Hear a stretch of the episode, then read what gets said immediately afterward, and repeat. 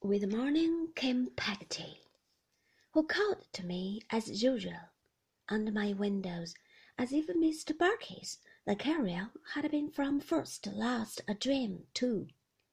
After breakfast, she took me to her own home, and a beautiful little home it was. Of all the movables in it, I must have been most impressed by a certain old bureau of some dark wood in the parlour. The tile floored kitchen was the general sitting room, with a retreating top which opened, let down, and became a desk, within which was a large quarto edition of Fox's Book of Martyrs.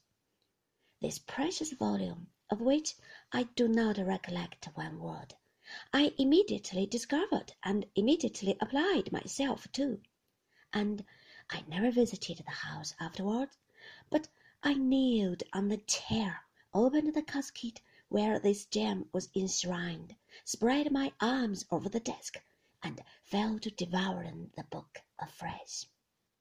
I was chiefly edified, I'm afraid, by the pictures, which were numerous and represented all kinds of dismal horrors. But the martyrs at Peggotty's house have been inseparable in my mind ever since, and are now.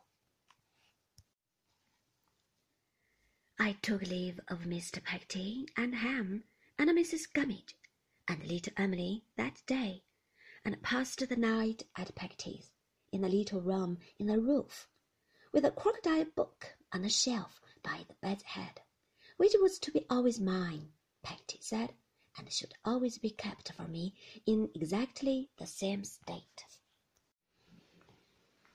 Young or old, Davy dear, as long as I am alive and have this house over my head, said Peggotty, you shall find it as if I expected you here directly minute. I shall keep it every day as I used to keep your old little room, my darling. And if you were to go to China, you might think of it as being kept just the same all the time you were away. I felt the truth and constancy of my dear old nurse with all my heart and thanked her as well as I could.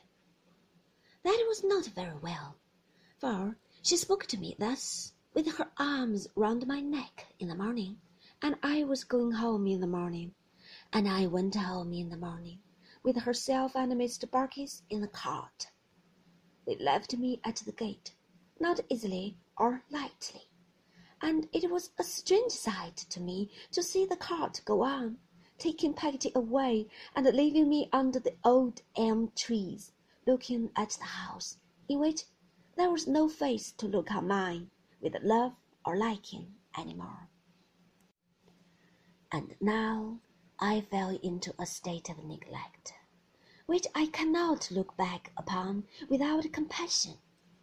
I fell at once into a solitary condition apart from all friendly notice, apart from the society of all other boys of my own age, apart from all companionship but my own spiritless thoughts, which seems to cast its gloom upon this paper as I write.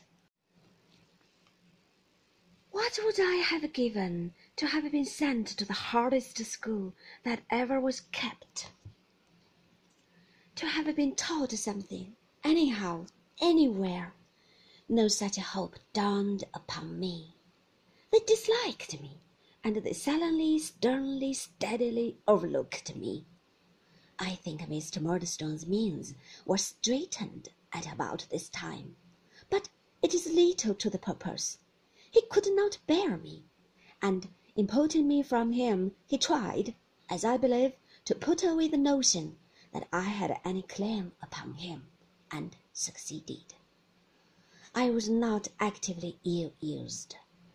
I was not beaten or starved, but the wrong that was done to me had no intervals of relenting, and was done in a systematic, passionless manner. Day after day, week after week, month after month, I was coldly neglected. I wonder sometimes when I think of it, what they would have done if I had been taken with an illness, whether I should have laid down in my lonely room and languished through it in my usual solitary way, or whether anybody would have helped me out.